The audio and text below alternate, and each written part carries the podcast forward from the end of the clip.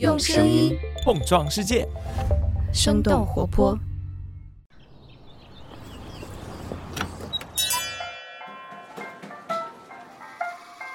您的生动早咖啡好了，请慢用。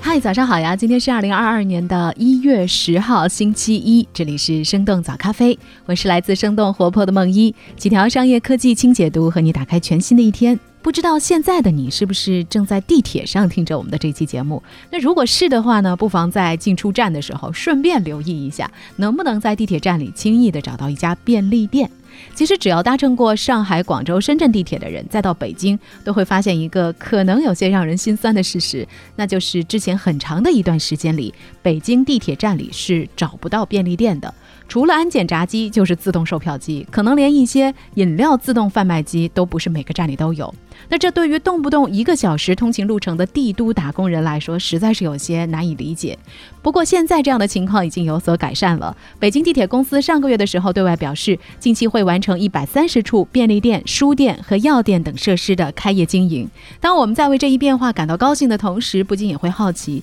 为什么北京地铁站在那么长的时间里都没有便利店的入驻？经营一家北京地铁便利店和一家普通街边便利店会有些什么不同呢？我们在几条商业科技动态之后，和你一起来聊聊。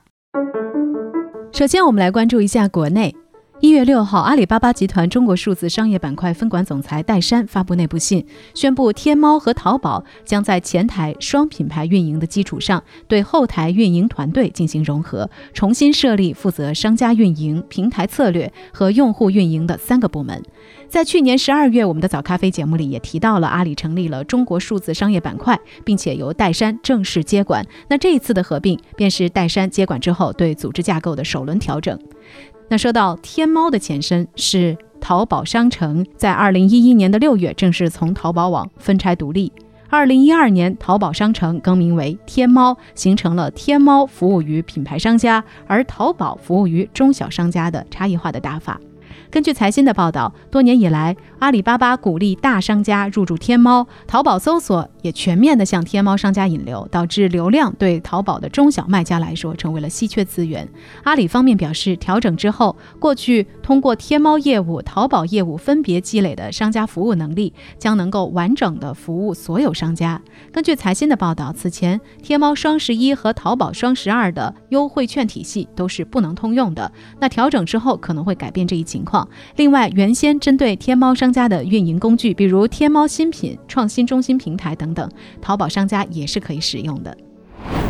下面来关注一下被叫停的单改和偶像养成综艺。根据北京市广播电视局官方公众号一月六号发布的文章，二零二二年全国广播电视工作会议召开，在会上，北京市广播电视局负责人表示，全面叫停偶像养成类网综、单改题材网络影视剧，认真开展网络影视剧、短视频、直播领域专项清查。根据成都传媒集团旗下的红星新闻报道，北京是多个综艺视频制作平台的本部所在地，也集合了众多的影视制作公司。北京广电局的全面叫停，势必会影响到诸多娱乐企业的生产制作规划。叫停的偶像养成类网综可以追溯到二零一五年。根据财新的报道，二零一五年前后，韩国娱乐圈成团综艺把中国观众的目光引向了海外。随着限韩令的推出，国内综艺迅速补位。创造一零一、青春有你、创造营等节目陆续走红。去年的五月，因为倒奶事件，北京广电局也叫停了《青春有你三》，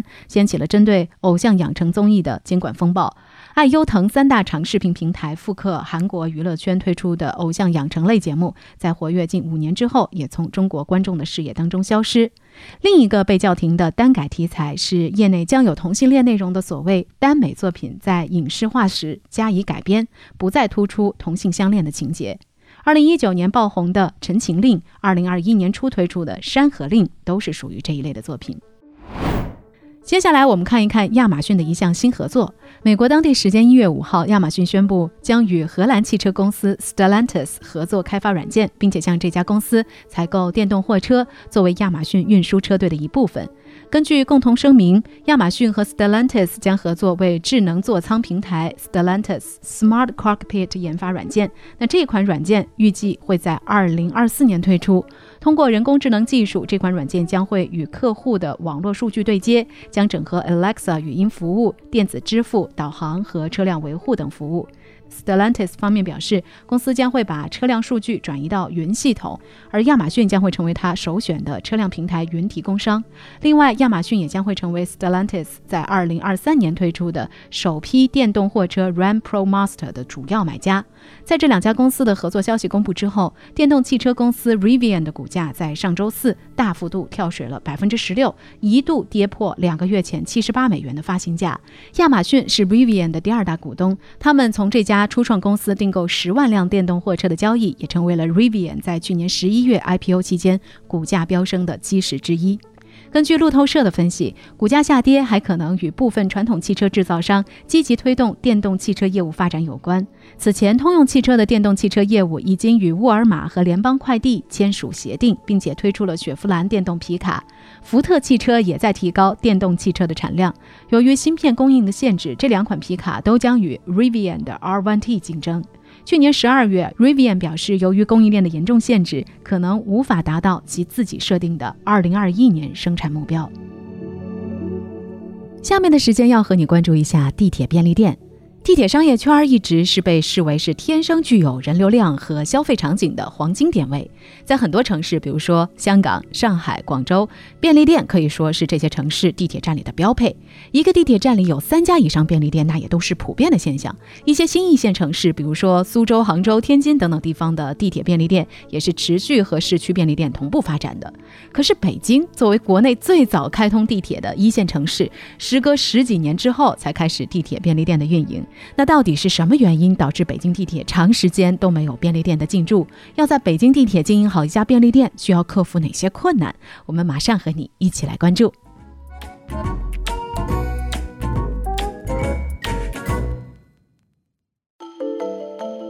不久前，北京地铁公司方面表示。包括便利店、书屋、药店在内的一百三十家的服务设施已经开始入驻北京地铁，并且全部实现对外营业。那这些商业设施是分布在北京的十条地铁线路当中，包括京青、地家、罗森、多点这四个连锁便利店的品牌，以及地道小店、福乐花园、地铁好物等等其他业态商铺。不少的网友在表达欣喜的同时，也有些难以理解。没想到北京地铁开便利店，竟然会是一条2022年的消消息。要知道，对比其他的大城市，比如说上海、广州、深圳，可能你想要找一个商业配套设施少于十个的地铁站都很难。而便利店的入驻，对于北京地铁的通勤族来说，可是一件一等就等了十七年的事情。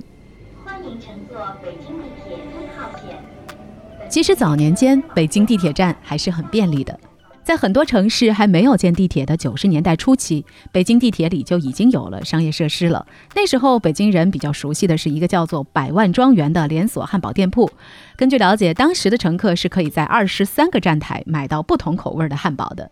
到了二零零二年，北京地铁出现了第一家站内便利店。物美便利店，当时还有消费者把它称为快速店。那这些店呢，大多都是只有十几平方米，主要销售一些膨化食品、饮料、蒸包等小吃。SKU 的数量呢，也在二百到三百左右。根据经济观察网的报道，截止到二零零三年的十月，物美便利店在北京地铁开出了二十一家门店，当时主要集中在一号线西段的一些站点。其实，在那个年代，北京地铁站内的商业体还是相对比较丰富的，不光有各种饮料、食品的售卖，还有服装鞋包店、化妆品店、音像店、报刊亭、照片冲洗店等等。CBN Data 的文章介绍到，北京地铁商贸公司曾经在西单地铁站的售票厅层设置了一个超过五百平米的地铁商场，那也是北京的第一个地铁商场。但是，当时间来到了二零零四年。围绕北京地铁的配套商业，在那一年都消失了。在沉寂了五六年之后，一种看上去像小型房车一样的便利车，在二零一零年的前后开始出现在北京地铁口的一些地上站前广场上。到现在为止，这些地铁便利店的货车仍然在北京的一些地铁口前来售卖饮料、杂物和手抓饼之类的小吃。不过，根据经济观察网的报道，从二零一四年开始，这种地铁便利店货车的数量也在逐年减少。那到底是什么原因导致北京地铁长期没有便利店的入驻呢？其实主要原因还是安全问题。二零零三年的二月十八号，韩国大邱市地铁中央路站发生火灾，造成一百三十五人死亡，一百三十七人受伤，三百一十八人失踪。这场发生在地铁内的悲剧也引起了世界各国的警惕。二零零四年，出于安全的考虑，北京地铁站内的全部商业活动被关闭。当年发布的《北京市城市轨道交通安全运营管理办法》规定，城市轨道交通车站站台、站厅、疏散通道内禁止设置商业摊点；城市轨道交通车站及车站出入口应当保持畅通，禁止一切影响通行和救援疏散的行为。所以在那一年，物美的二十一家地铁便利店也全部悉数停业，其他的书报摊、快餐店等等各种商业店铺也被叫停。从那以后，北京地铁全面进入无便利店时代。虽然在二零一六年，北京地铁曾经也一度传出将会引入全家便利店和华润万家 Wango 的消息，甚至店面都已经贴上了品牌标志和营业时间，但是这一计划最终还是被搁置了。直到二零一九年的八月，情况才开始出现了转机。北京市商务局印发了一份关于商业服务、交通运输等领域的三年行动计划。在交通领域的计划提到了参照国际通行做法，在新建交通枢纽时同步做好商业网点规划布局，允许在新建地铁站等交通枢纽开设商业设施。公开数据显示，二零二零年北京轨道交通日均客运量超过了一千万人次，是位列全国第一的。所以，巨大的客流量背后也蕴含着商机。去年七月，北京地铁官方微博透露，近三年来，地铁公司乘客满意度及需求调查报告显示，超过七成的乘客对便民服务设施需求比较高，特别是对冷热饮品、即食食品和便当餐食是有需求的。那随着政策的支持和市场需求的带动，去年七月底，京东、罗森以及全国供销总社专门给北京地铁开发的便利店品牌 Daily Go Go，这三家便利店开始在北京地铁三个站点内试点营业。至此，距离2004年北京关闭地铁站内全部商业活动已经过去了十七年。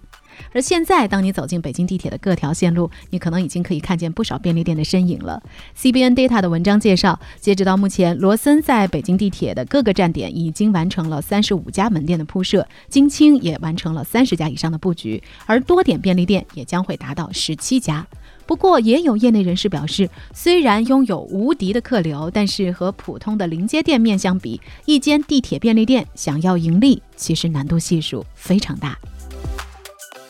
那么，开一家地铁便利店到底会面临哪些挑战和困难呢？挑战一：便利性与安全性的平衡。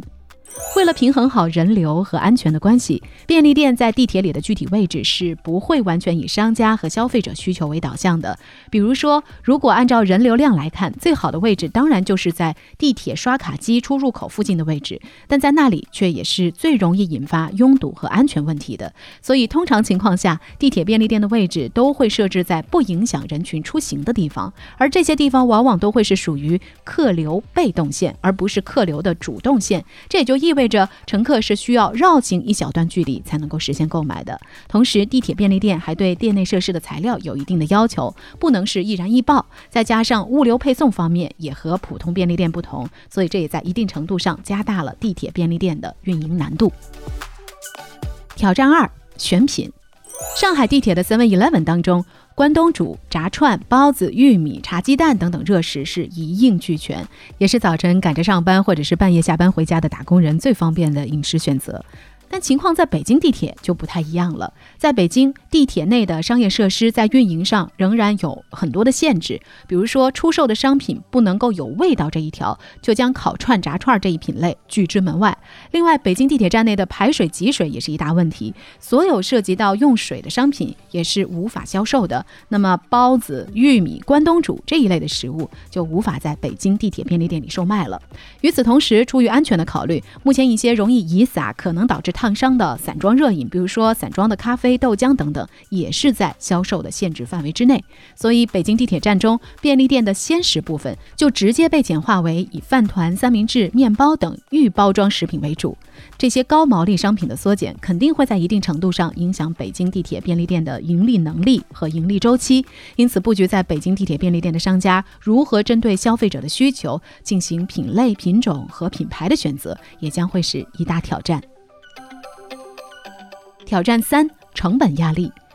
有业内人士表示，北京地铁便利店的月租金在每平方米四千到五千元左右，而大部分的便利店规模在二十到二十五平方米，所以这样一计算的话，一家北京地铁便利店的月租金会达到近十万元。目前，中国便利店日均销售大约在八千到一万五千元，仅仅租金成本就会占据利润的百分之三十。如此看来，开在北京地铁内的便利店不仅会失去高利润商品鲜食的庇护，还需要更高的流水来保证收支平衡。但是，地铁便利店的另一客观现实是，虽然人流量很大，但是大多数呢都是赶着上下班的打工人，人流大多呢也都集中在早晚高峰时期，所以即使说能够盈利，那么一家地铁便利店的盈利周期也会被拉长。另外，来自中国新闻网的文章分析，地铁便利店客人的停留时间仅仅是一到两分钟，购买商品大多也是是临时性的商品，而且客单价呢也都比较低。从其他城市的地铁便利店实践情况来看，地铁客流量虽然高，但是能够转换成多少有效的购买力，仍然需要观察。不过，第一财经的文章分析，对于部分商家来说，入驻地铁或许并不完全是出于盈利的考虑。毕竟，从品牌传播角度来说，入驻人流密集的地铁站，也是能够为便利店品牌带来一波可观的高曝光率的。那聊到这儿，也想来问问你：你每天上下班都会搭乘地铁吗？你所在城市的地铁便利店曾经给你带来过便利吗？你会期待在地铁小店里买到些什么呢？欢迎你和我们在评论区一起来聊一聊。那这就是我们今天的生动早咖啡，我我们在周三早上再见啦，拜拜。这就是今天为你准备的生动早咖啡，希望能给你带来一整天的能量。如果你喜欢我们的节目，请记得在苹果 Podcast 给我们五星或者好评，也欢迎你分享给更多的朋友，这会对我们非常有帮助。同时，你也可以在公众号和微博搜索“生动活泼”，声是声音的声，这样就可以了解更多与我们节目相关的信息啦。生动早咖啡，期待与你下次再见。